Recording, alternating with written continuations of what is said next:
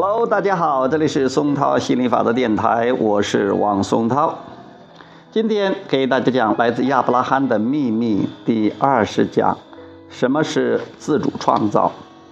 思维就像是一种货币。我在演讲的时候常常提到这个例子：如果我给你一百万，我说去吧，去买任何你想要的东西。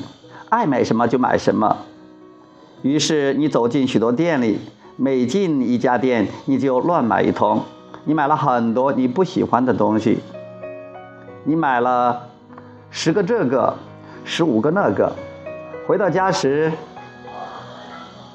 你却问说：为什么我家塞满了我不想要的东西？我说，那是因为你疯了。因为你们想用行动填补空虚，你们想要爱，可是你们找错了地方。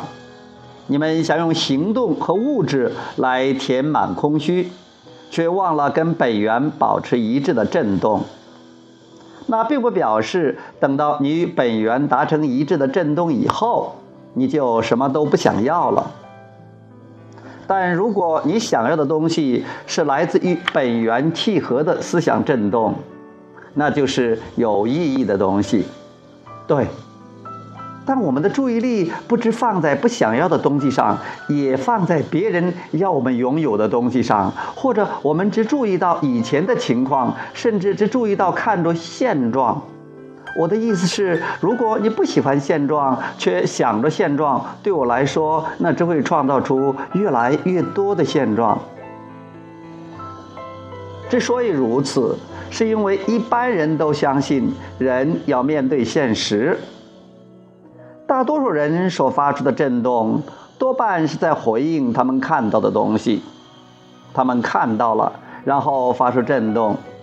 于是就吸引了越来越多这样的东西，因此，他们当然就更加深信不疑。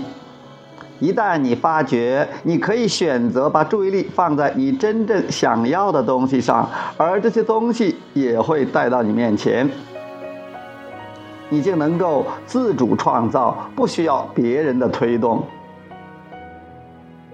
了解吸引力法则会快速回应你的震动，是一件很美妙的事情。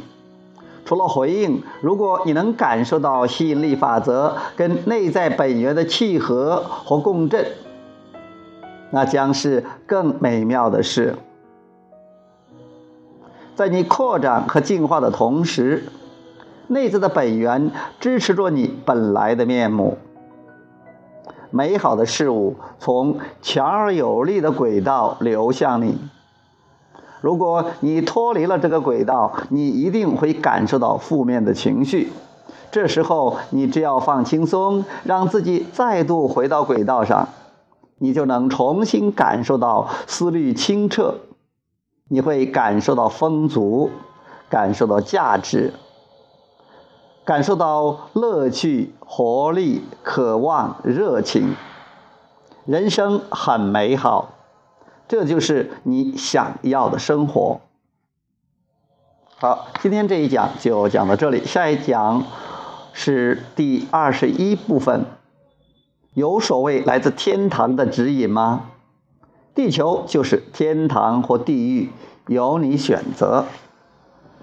好，谢谢大家，我们下次节目再见，拜拜。